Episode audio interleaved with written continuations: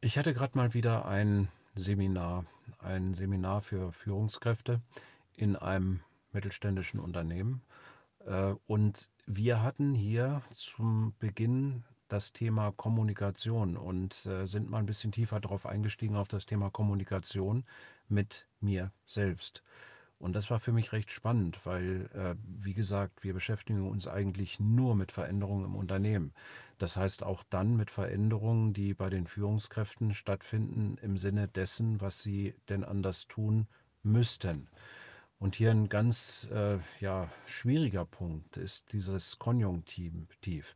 Beginnend mit dem man müsste mal, ich müsste mal, jemand müsste mal, äh, zeigt dann immer, dass die Situation noch nicht so richtig erfasst worden ist, beziehungsweise die Lösung äh, noch nicht da ist, sondern das Problem eigentlich im Wesentlichen die Rolle spielt.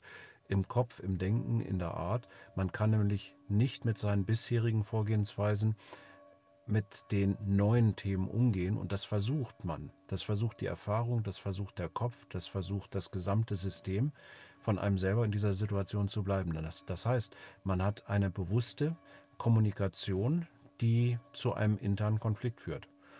Und das ist teilweise sehr, sehr unangenehm. Die Schritte raus sind kleine Schritte.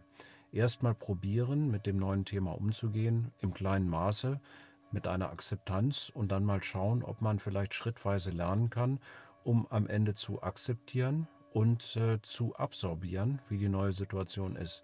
Und irgendwann in ein, zwei Wochen oder in ein, zwei Monaten wird man feststellen, die Dinge sind normal.